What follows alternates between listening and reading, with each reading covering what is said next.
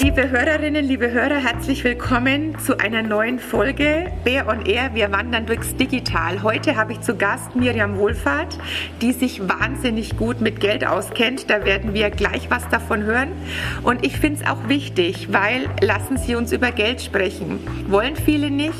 Wir werden aber in der nächsten guten halben Stunde über alles sprechen. Über Bargeld, über Aktien, über Kryptowährungen, über den Wert des Geldes. Wie viel Taschengeld sollten Sie eigentlich Ihrer neunjährigen zweijährigen Tochter auszahlen? Wird es in ein paar Jahren noch die persönliche Bankberatung im Heimatdorf geben?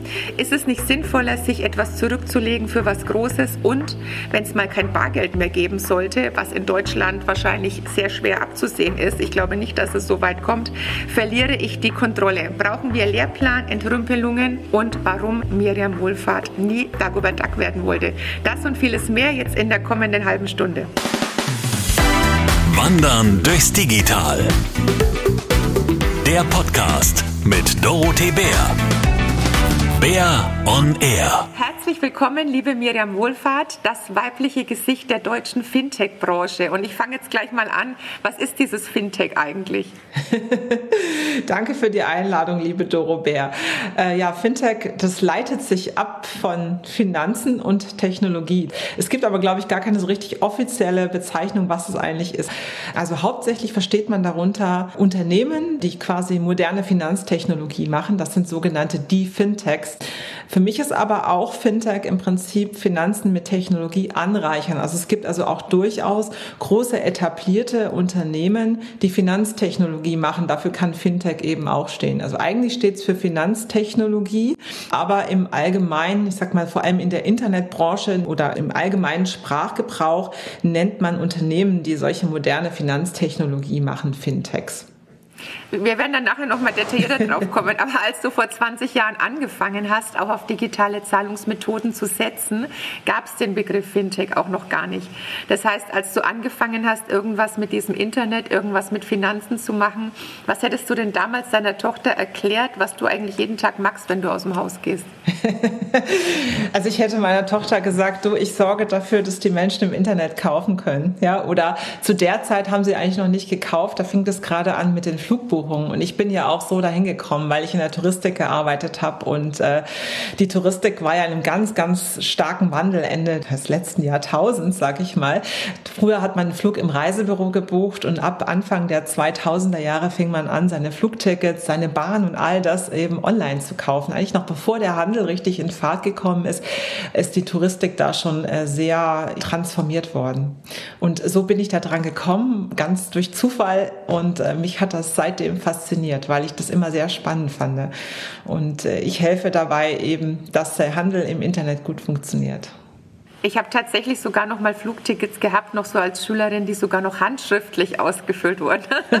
also ich habe dann auch mal im Reisebüro gejobbt, auch während meiner Studienzeit. Also alles noch ganz anders, als es natürlich heute ist. Ja, ich glaube, das sind jetzt zahllose Anwendungsmöglichkeiten natürlich, aber nicht nur die Anwendungsmöglichkeiten, sondern auch noch mal, dass unsere Beziehung insgesamt neu definiert wird. Also auch der Übergang vom Bargeld zu digitalen Zahlungsmöglichkeiten prägen natürlich unsere Gesellschaft ganz erheblich. Wie gesagt, du hast das sehr früh erkannt und siehst in Fintech nicht nur ein Geschäftsmodell, sondern, und das finde ich spannend, einen Bildungsauftrag, weil du dich eben sehr engagierst, auch für die Bildung von Kindern, für die Kompetenzbildung, gerade auch von Frauen beim Thema Finanzen. Äh, man hat manchmal so das Gefühl, immer wenn jemand gesucht wird, irgendeine Frau, die irgendwas mit Finanzen und irgendwas mit Internet zu tun hat, dann stürzt sich jeder auf dich. Bist du da wirklich ganz alleine auf weiter Flur oder hat sich da auch was getan in den letzten 20 Jahren? Mm, ein bisschen hat sich schon was getan, aber es muss schon auch daran gearbeitet werden, dass diese Frauen, die das sind, auch sichtbarer werden. Aber es gibt jetzt, ich würde mal sagen, schon mehr Frauen als noch vor ein paar Jahren. Also es sind ja auch einfach sehr viele Fintechs auch dazugekommen und in den Fintechs sitzen auch Frauen, auch in Managementpositionen und äh, ich finde es ganz wichtig, die auch mehr zu zeigen. Und du bist ja auch in deinem Unternehmen nicht alleine, sondern wenn man sich die Bilder anschaut, dann bist du ja meistens auch von anderen Frauen umringt. Mhm. Also bei RatePay ist es ganz extrem fast.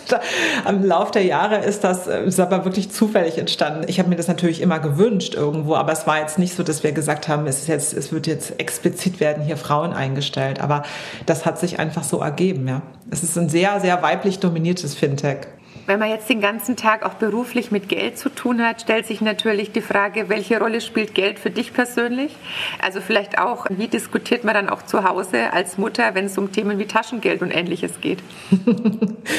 ja, ist ein gutes Thema. Also ich plädiere einfach für den vertrauensvollen Umgang mit Geld, auch mit meiner Tochter es ist manchmal immer schwer zu sagen, wie viel Taschengeld gibt man bei oder was wird genau vom Taschengeld bezahlt. Ja, so ich, ich habe meiner Tochter da, ich wollte immer, dass sie möglichst gut mit Geld umgeht und auch den Wert des Geldes schätzt, wie viel man arbeiten muss, um sich irgendwie was kaufen zu können. Und ähm, deshalb wird sie nicht mit Geld überschüttet und äh, wird eben auch erzogen, dass sie da, ähm, ich sag jetzt mal, das Geld sinnvoll ausgibt und auch bedacht ausgibt. Aber ist das nicht auch so eine Frage, was ist sinnvoll? Also ich erlebe das ja auch so, dass Eltern zu mir kommen und sagen, ah, Sie sind ja jetzt auch Mutter und Digitalstaatsministerin. Ab wann haben Ihre Kinder ein Handy bekommen? Welche Computerspiele dürfen die spielen? Und ich könnte mir schon vorstellen, dass auch zu dir die Leute kommen und sagen, mein Kind ist äh, sechs, mein Kind ist zehn, mein Kind ist zwölf. Wie viel Taschengeld und wofür dürfen die es dann ausgeben? Erlebst du das auch? Hm.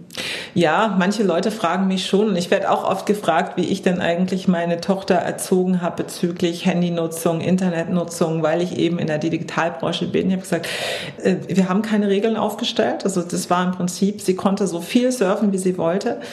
Aber die einzige Bedingung war, ich muss immer wissen, was sie macht, auf welchen Seiten sie sich bewegt und dass sie mir das immer alles erzählt hat.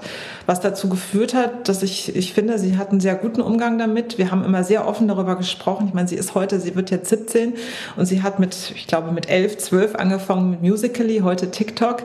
Das hat sie mir immer alles gezeigt. Sie hat mir auch gezeigt, wenn sie irgendwie komische Anfragen bekommen hat. Wir haben darüber geredet, wir haben über die Gefahren im Netz geredet und wir haben es immer alles sehr in der Tiefe diskutiert reflektiert und äh, sie ist eher heute diejenige, die vernünftiger ist und mir sagt, Mama, jetzt leg mal bitte das Telefon weg, es ist jetzt Sonntag, jetzt ist Schluss, du musst da nicht wieder reingucken und so weiter. Ich finde es einfach gut, es ist ganz normal. In dem Alter ist man bei TikTok, ist man bei Instagram und so weiter.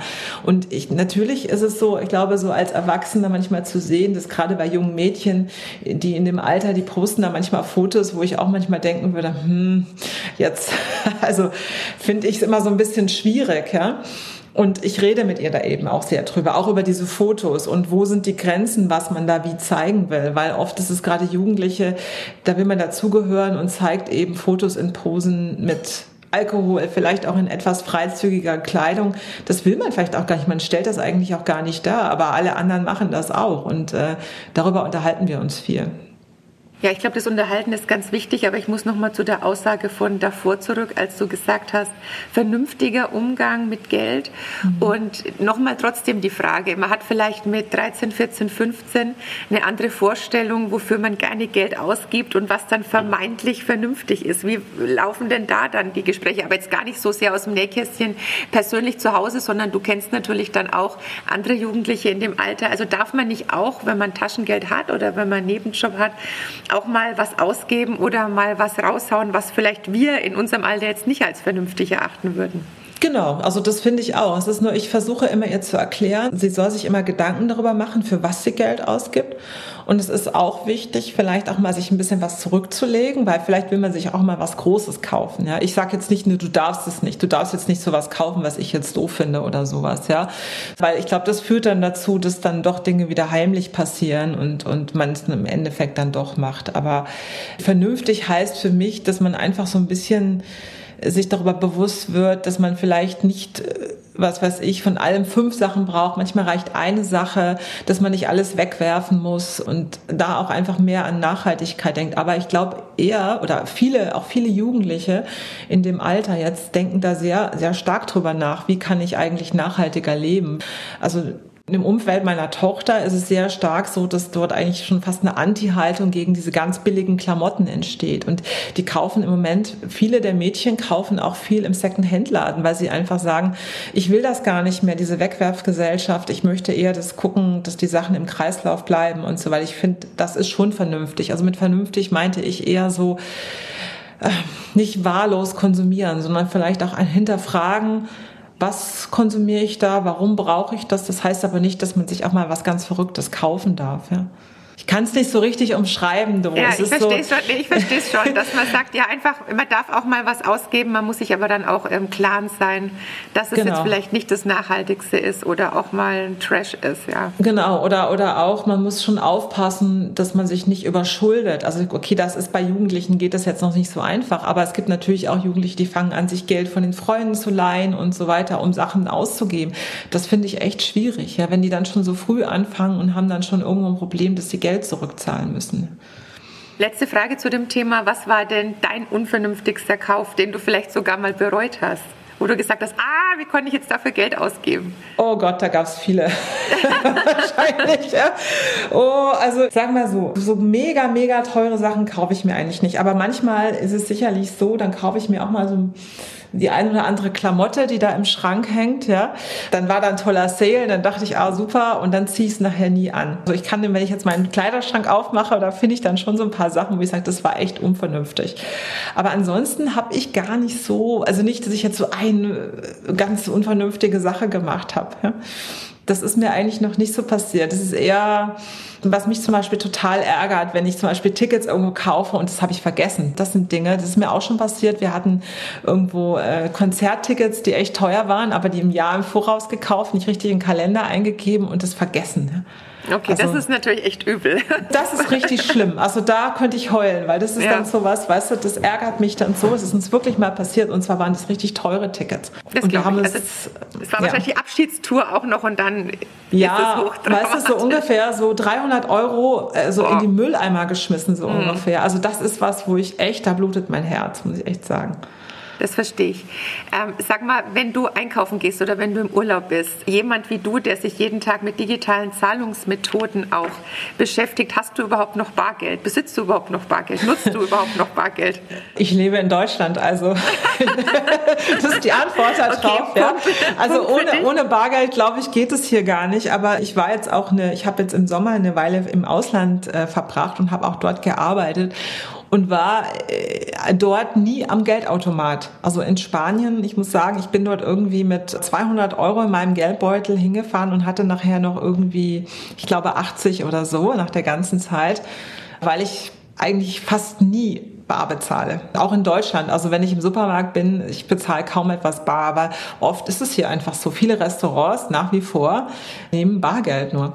Das war immer mein schönstes Beispiel auf den Tech-Messen, die wir in Deutschland noch hatten oder teilweise auch noch haben, wenn dann quasi dann der Anspruch auch von unterschiedlichen Ausstellern oder von ja, Veranstaltern besteht. Man will sich messen mit den großen Tech-Messen der USA beispielsweise und dann willst du dir was zu essen kaufen und dann diese Schilder Cash Only, Cash Only.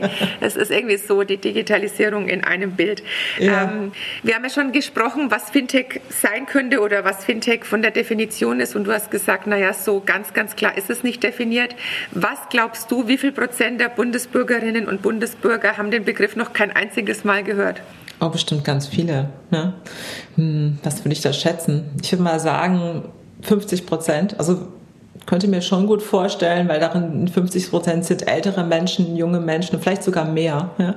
Man lebt natürlich so ein bisschen in seiner Bubble. Ich lebe hier in Berlin, kenne viele Leute, die im Internetbereich arbeiten. Natürlich kennt es da jeder, aber ich glaube, wir, wir müssen immer, wenn wir so als Land sprechen, dann gibt es einfach ganz viele Gruppen oder ganz viele Menschen, die da nicht so jeden Tag drin stecken. Die wissen das, glaube ich, gar nicht. Also ich könnte mir gut vorstellen, ist, du hast vielleicht Zahlen. Hast du da Zahlen zu? Genau, also ich habe es neulich gelesen, dass ähm, 76 Prozent sagen, dass sie den Begriff noch kein einziges Mal gehört haben. Oh. Also sogar noch dramatischer, als du denkst.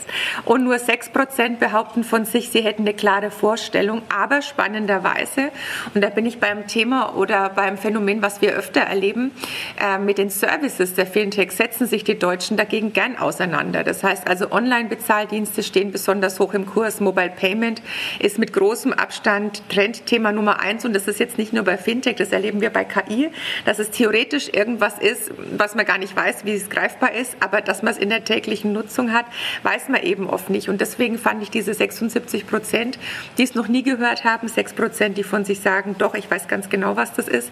Aber wenn man dann mal tiefer reingeht, und ich glaube, das ist ja auch auch das, was dich so umtreibt, auch so, sage ich einen Begriff, den ich nun mal nicht mag aufgrund meines Namens, aber den Erklärbär zu geben, ja. was du ja auch magst, ja? ja? dass man eben versucht, das niederschwelliger zu machen. Ja. Was ist das eigentlich für? Das fand ich dann ganz interessant an der Stelle.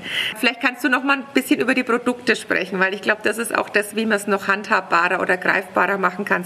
Was sind denn so die konkreten Fintech-Produkte, die eigentlich trotzdem jeder kennt? Wenn man eben diese Finanzdienstleistung anguckt, dann ist es ja im Prinzip die ganze Kette, die irgendwie damit zu tun hat, mit Bezahlen, mit Geld anlegen. Also alles das, was typische in früher Bankdienstleistungen waren. Also diese ganze Kette, die da anfängt, ich habe, ich habe Geld. Also da fängt es ja schon an, wie das Geld zur Verfügung gestellt ist, was ich mit dem Geld mache und äh, wie man mit Geld umgeht. Also ich habe ein Konto. Also das Konto habe ich vielleicht bei einer Sparkasse, das ist die eher ältere Welt oder die Volksbank oder Deutsche Bank. So, und dann gibt es aber jetzt auch neue Banken Marken, die heißen zum Beispiel N26 hier in Deutschland. Oder ähm, dann gibt es eine bekannte, die auch im europäischen Markt ist, die heißt Revolut. Das sind also, die machen zum Teil auch sehr viel Werbung und sprechen vor allem sehr, sehr stark eine junge Zielgruppe an. Also sind dort äh, sehr aktiv und viele junge Menschen kennen schon N26. Und ich war erstaunt, dass sogar meine Tochter, die sich gar nicht auskannt, N26 schon kannte, weil sie das schon irgendwo aufgeschnappt hat. Man nennt das Neobank, also für neue, also es sind neue Formen von Banken, die im Prinzip Prinzip rein online stattfinden. Die haben keine Filialen. So, dann hast du zum Beispiel in dem, ähm, wenn wir um, Sparen gucken, also es gibt zum Beispiel einen Anbieter, der heißt Weltsparen oder Raisin. Sehr viele Leute, ähm, seit es eben nicht mehr so die Zinsen gibt, gucken eben, wo kann ich irgendwo Geld anlegen. Und wenn man da ein bisschen googelt, dann kann man eben feststellen, es gibt immer noch so kleinere Banken, wo man ein bisschen Zinsen bekommt. Und da hat zum Beispiel Weltsparen oder auch Raisin ein, ein gutes Produkt. Und der Begriff Weltsparen hört sich jetzt auch gar nicht so technologisch an, glaube ich. Das ist aber der deutsche Name. Und äh, selbst mein Vater kannte die. Der weiß wahrscheinlich auch nicht, was Fintech ist, aber der kannte auch schon Weltsparen. Ein anderes Beispiel ist, ähm, was jetzt gerade sehr in Mode gekommen ist, seit dieser ganze Bitcoin-Hype ist. Also ich glaube, Bitcoin kennen jetzt inzwischen auch schon ganz viele, auch wenn sie gar nicht genau wissen, was das ist. Aber um eben Bitcoin zu handeln, braucht man ein, ich sage jetzt man braucht ein Konto, weil man muss ja irgendwo gucken, dass man ein Depot hat, damit man äh, sowas handeln kann oder auch Aktien. Ja? Die Aktienmärkte sind stark in Bewegung. Das heißt, die Leute wollen mit Aktien Geld verdienen. Es gibt, es gibt ja kaum Zinsen, also versucht man jetzt in die Aktienmärkte zu gehen. Da ist zum Beispiel Trade Republic sehr bekannt geworden, weil die sehr einfachen Zugang und sehr günstigen Zugang zur Verfügung stellen, um Aktien und äh, Wertpapiere und so zu handeln. Und so gibt es an ganz vielen Stellen Beispiele, die sind vielleicht äh, von den Namen her nicht so groß. Und dann, was du sagst, bezahlen. Ähm, bezahlen läuft meistens im Hintergrund die Technologie. Zum Beispiel, ähm, was mein Unternehmen macht, RatePay, das eine Unternehmen, das stellt zur Verfügung, dass du zum Beispiel bei About You, das ist ein Modehändler, dass du dort per Rechnung bezahlen kannst, dass du also kaufst und später bezahlst. Das ist also auch im Prinzip ein Fintech und Finanztechnologie. Also in vielen Bereichen des Lebens gibt es eben Themen, Themen, wo du Dinge mit deinem Geld machst. Sei es jetzt, wie gesagt, das Konto oder zum Beispiel Geld abheben. Es gibt immer weniger Bankautomaten. Ich weiß nicht, ob du das schon mal gesehen hast, aber wo ich am häufigsten jetzt mein Bargeld beziehe, ist bei DM-Markt. Und ich gehe extra zu DM-Markt, weil ich dort Bargeld haben kann. Und die haben da zum Beispiel eine Kooperation mit Barzahlen. Das ist also auch ein Fintech. Also, und da gibt es entlang dieser ganzen Wertschöpfungskette rund um das Geld gibt es überall Anwendungen, die von Fintechs irgendwo zur Verfügung gestellt werden. Und deshalb trifft man die wahrscheinlich im täglichen Leben immer mehr, aber weiß vielleicht gar nicht, dass das ein Fintech ist. Was ändert sich denn so, sage ich mal, von der Kultur, von der Gesellschaft? Ich kann mich erinnern, als ich vor 25 Jahren in den Vereinigten Staaten mein Highschool-Jahr gemacht habe, habe ich noch Traveler-Checks mitbekommen und natürlich auch Dollar, aber auch Traveler-Checks, weil das natürlich angeblich wesentlich sicherer war. Und meine Gastmutter, die hatte natürlich, damals war es in den USA ganz anders als bei uns, Schecks, Schecks, Schecks. Und die hatten immer so Scheckbooks und da waren immer diese Scheckbooks auch ähm, entweder mit den eigenen Initialen oder mit Comicfiguren. Also das war wirklich auch so schon vor 25 Jahren, dass wenn man bezahlt hat mit so einem Scheck und Scheckheft und das Scheckheft auch in so einem ganz schicken, ja, wie so eine Handyhülle, also ganz, ganz schick alles, dass man auch Spaß hat am Geld ausgeben natürlich. Die hatte damals so von ihrem Hintergrund, dass sie gesagt hat, sie zahlt alles mit Schecks, außer Lebensmittel, weil sie nichts mit einem Scheck zahlen wollte, was dann schneller konsumiert ist, als der Scheck eingelöst ist. Für die war das mhm. ganz wichtig, dass sie sieht, was aus ihrem Geldbeutel rausgeht gerechnet. Mhm. Deswegen hätte die jetzt nie mit einem Scheck bezahlt. Nur jetzt eine Anschaffung, die länger ist, die sie auch noch hat, wie ein Möbelstück oder was auch immer, wenn dann das Geld abgehoben wird vom, vom Konto. Das heißt, vielleicht auch mal aus deiner Erfahrung, die du dich so lange damit beschäftigst, das macht ja schon einen Unterschied für viele emotional. Zähle ich jetzt die Banknoten aus meinem Geldbeutel raus, das schmerzt viele viel, viel mehr, als das Smartphone hinzulegen, die Kreditkarte hinzulegen oder die Uhr irgendwo bei Rewe oder DM drüber zu ziehen. Also vielleicht kannst du trotzdem noch mal sagen, was ändert sich genau für uns Menschen, wenn wir statt zur Bank gehen, Geld abheben, wenn wir jetzt nur noch hier die Uhr drauflegen und sagen, so jetzt ist es weg. Mhm. Klar, du hast halt nicht mehr das Haptische in der Hand und äh, es besteht natürlich auch immer so ein bisschen also viele, viele Menschen sagen ja, dass es, äh, wenn sie das Bargeld nicht haben, dass sie dann Angst haben, auch die Kontrolle darüber zu verlieren, was sie ausgeben.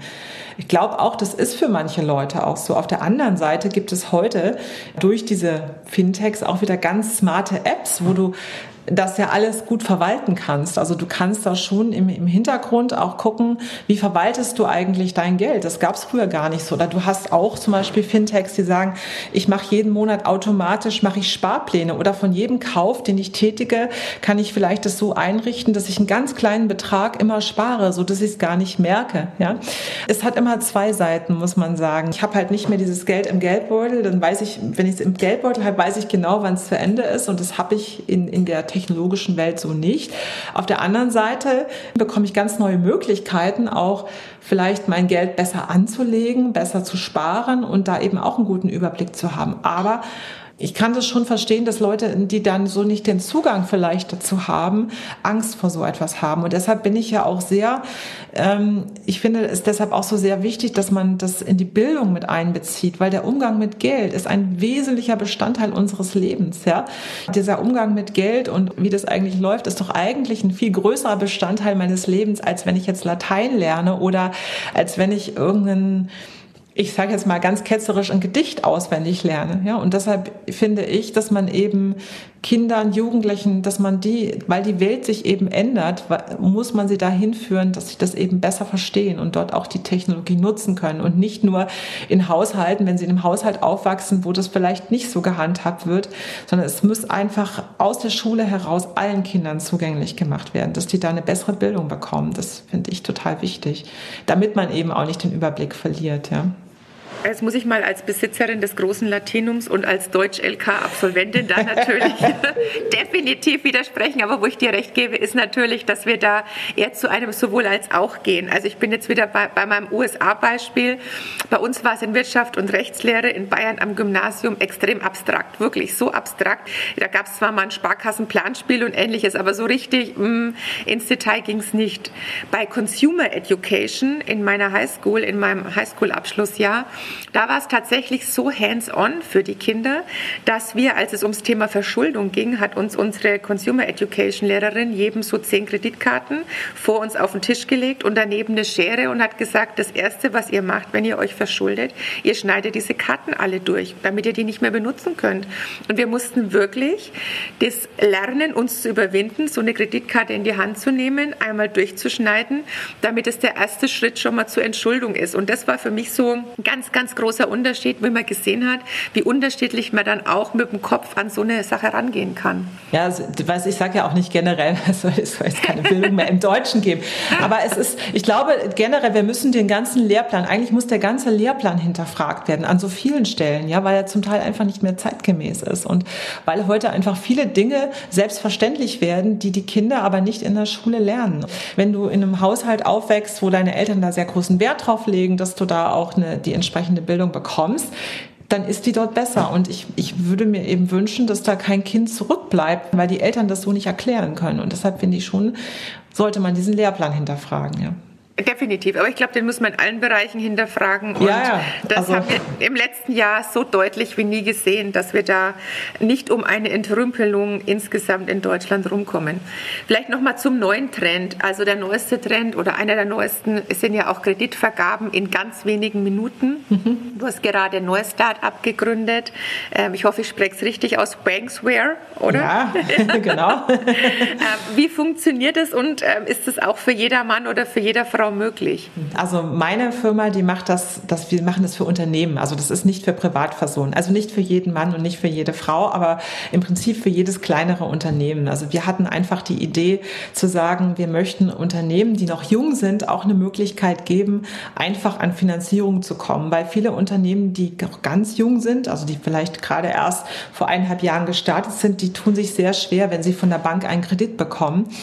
Und wir haben gesagt, na ja, wenn wir aber sehen, wir können eben Technologie anwenden, um zu sehen, was denn dieses Unternehmen genau macht, haben die tatsächlich Umsätze, läuft das Geschäft gut und die brauchen jetzt vielleicht ein bisschen mehr Kapital, um weiter zu wachsen, dann haben wir andere Möglichkeiten, diesen Kredit zu bewerten als eine Bank, ja, die eben sich nur äh, Jahresabschlüsse anguckt, die eben älter sind und ein junges Unternehmen würde gar keinen bekommen. Und deshalb war für uns die Idee so, dass wir das so machen wollen, dass wir da eine Lücke schließen nutzen, um dort kleinen, jungen Unternehmen äh, Liquidität zu bieten, die dann ganz schnell ist. Oder auch denen, die ganz schnell mal Liquidität brauchen. Man muss sich das vorstellen, im Handel ist es häufig so, ein Online-Händler der zum Beispiel ein Weihnachtsgeschäft hat, da wird es meist im Jahr verkauft. Und viele müssen im, im Sommer die Lager voll machen und äh, Geld dafür ausgeben. Und dann haben die oft im Herbst, bevor das Geschäft losgeht und, und die mussten aber schon ihre Waren bezahlen, haben die oft Liquiditätsengpässe. Und wenn dann irgendwas Unvorhergesehenes passiert,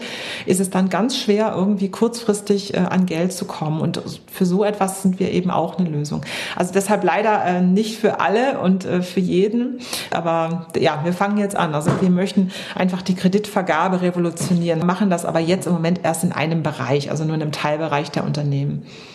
Aber das ist Revolution ein wichtiges Stichwort. Ich komme mal von der Revolution vielleicht zum sanfteren Wort, wobei für viele ist es das gar nicht der Transformation, ähm, die einfach unaufhaltsam ist, die tatsächlich wahrscheinlich schneller funktioniert, als oft die Politik dem Ganzen hinterherkommt. Auch was dann die Bedürfnisse sind, die die Bürgerinnen und Bürger haben.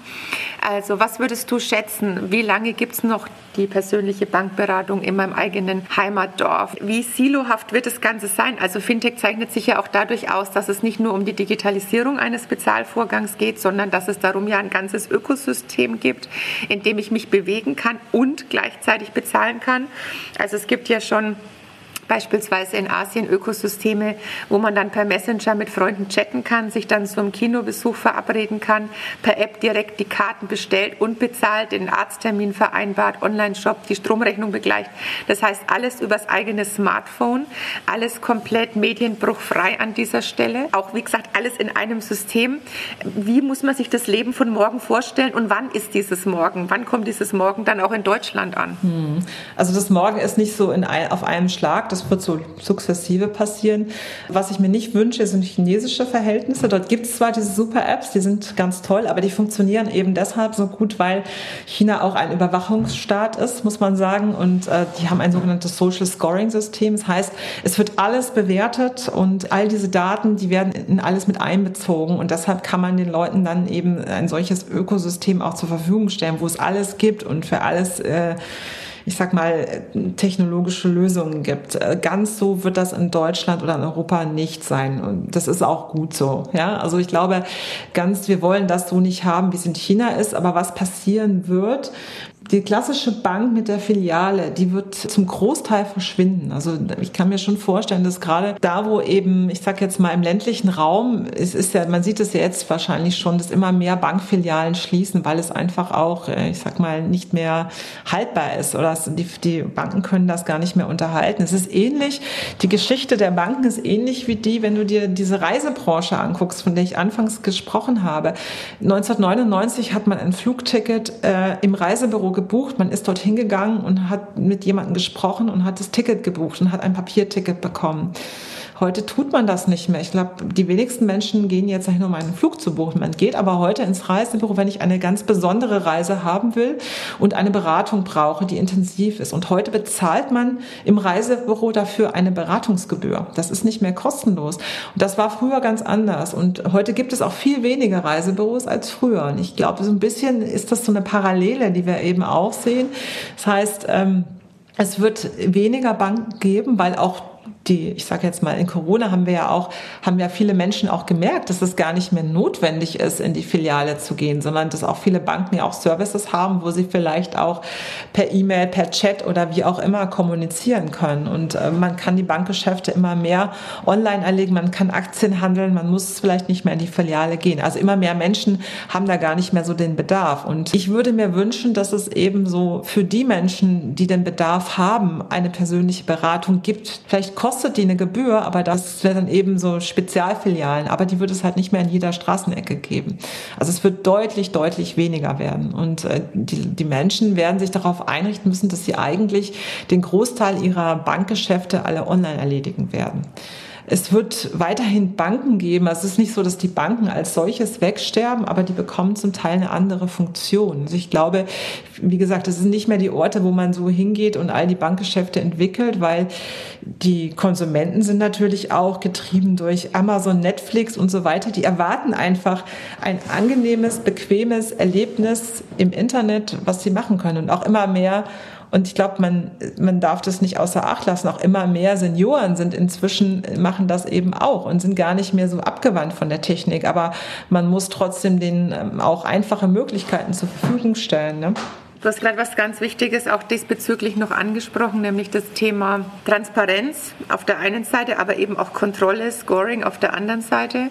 Und viele Menschen haben eben Angst, dass ihr Leben für Unternehmen oder für Staaten transparent wird, sie dann auch die Kontrolle über ihre Daten verlieren. Ich sage jetzt mal die totale Transparenz versus Matratze, Sparstrumpf. Und da wirst du ja sicherlich auch oft gefragt, wie sicher ist das Ganze, wie, wie nackig mache ich mich da an dieser Stelle jetzt eben auch Unternehmen oder oder noch schlimmer für viele, was ich sehr schade finde, in unserem Fall dem Staat gegenüber. Wie begegnest du da ganz persönlich den Ängsten der Menschen in Deutschland? Also ich sage immer, viele Menschen geben ja so viel Daten weiter und für die ist es okay. Aber wenn wir gerade beim Thema Zahlungsverkehr sind, also nehmen wir mal das Beispiel Bargeldabschaffung. Und viele haben ja furchtbare Angst davor, dass wenn das Bargeld abgeschafft wird, die Privatsphäre abgeschafft wird. Und äh, in gewisser Weise hat, gebe ich Ihnen auch recht damit, aber ich glaube, man muss gucken, wie man irgendwo den Spagat hinbekommt. Wir müssen ja irgendwie als Land, wir müssen ja wirtschaftlich erfolgreich bleiben. Ja? Und wirtschaftlich erfolgreich bleiben wir nur, wenn wir auch mit der Technologie mitgehen und uns nicht irgendwie einmauern. Wir können uns ja nicht einmauern und sagen, wir wollen, dass alles so bleibt, wie es war. Das wird nicht funktionieren. Dann werden wir irgendwann verarmen und es gibt hier irgendwann keine Arbeitsplätze mehr und dann ist auch niemand glücklich. Also ich glaube, deshalb brauchen wir einfach ein, eine neue Form von Debatte darüber, welche Daten wann erhoben werden und was mit den Daten passiert. Es wird ja auch ein digitaler Euro kommen. Ich weiß gar nicht, ob die Leute das schon so, so wissen. Im, Im Großen und Ganzen, der digitale Euro ist einfach sag mal, die Zukunft des Bezahlens und das Geld wird dann programmiert werden. Und es ist aber auch möglich, innerhalb, ich sage mal, mit, mit schlauer Technologie kann man eben auch Privatsphären schaffen, in dem eben nicht alles genau gläsern wird. Es wird vielleicht äh, äh, ermittelt, äh, wer wo, also theoretisch, wenn man irgendwo Terrorismusbekämpfung machen will, kann man irgendwo dann Dinge nachvollziehen, von wo Transaktionen von A nach B gelaufen sind. Aber man wird Möglichkeiten haben und das muss eben, glaube ich, die Politik gewährleisten, dass es auch in dieser, ich sag jetzt mal, Welt eines digitalen Euros Möglichkeiten gibt, Privatsphäre zur Verfügung zu stellen. Und das wird es auch geben. Und dass wir lernen, unsere Daten so zu nutzen, dass wir als Bürger verstehen, was damit gemacht wird und für was wir diese Daten hergeben. Ja? Ich glaube, das muss einfach ein transparenter Dialog werden, damit wir die Angst davor verlieren, weil ich glaube, Angst hat man oft vor etwas, was man nicht richtig versteht. Ja? Dann macht es einem Angst und Sorge. Wenn ich zum Beispiel genau weiß, okay, von mir wird diese Art der Daten genutzt, um das und das zu machen und ich könnte das gegebenenfalls auch unterbinden, indem ich das als Person untersage, das finde ich eine total wichtige Sache und ich glaube, wir müssen da hinkommen, einen Dialog irgendwie zu haben, der Bürger mit dem Staat, was passiert mit den Daten und welche Hoheit hat der Einzelne auf die Daten und woher kann er gegebenenfalls auch eingreifen und sagen, das will ich nicht. Aber wir können uns nicht verschließen, dass wir hier technologisch weitergehen. Und um technologisch weiterzukommen, müssen wir quasi neue Datennutzungskonzepte erarbeiten. Aber auch solche, die den Menschen schützen. Wir haben auch die Datenstrategie der Bundesregierung verabschiedet. Das soll genau in diese Richtung gehen, auch was Daten, Datenhoheit betrifft. Aber vielleicht mal für die Hörerinnen und Hörer, die das noch nicht so mitbekommen haben zum Thema digitaler Euro. Das ist ja so, dass die Europäische Zentralbank jetzt erstmal befristet auf zwei Jahre dieses Großprojekt auch startet, wo auch ähm, Zentralbanker an der möglichen digitalen Währung arbeiten, wo es eben genau wie du sagst, nicht nur um die rein technischen Aspekte gehen soll, sondern eben auch um Datenschutz, um die Privatsphäre der Nutzerinnen und Nutzer. Und ich glaube, wenn man das jetzt mal zwei Jahre sich auch anschaut, die erste Stufe der Rakete gezündet wurde, wie es so schön heißt, von Seiten der EZB, dann ist es auf jeden Fall mal spannend, das Ganze zu beobachten, auch natürlich, um Kryptowährungen wie Bitcoin beispielsweise Konkurrenz zu machen. Also ich bin da schon sehr gespannt, was dabei rauskommen wird. Aber nochmal zum Thema Ängste und Menschen oder Sicherheit. Wie sieht es denn bei der digitalen Identifizierung aus bei Fintech? Gerade wenn natürlich vertrauliche Geldangelegenheiten getätigt werden. Als Bundesregierung sind wir beim Thema EID, sind wir auch beim Thema Online-Kontoeröffnung beispielsweise in Zusammenarbeit mit dem Innenministerium, mit dem Finanzministerium beim Thema Personalausweis als Identifikationsmittel.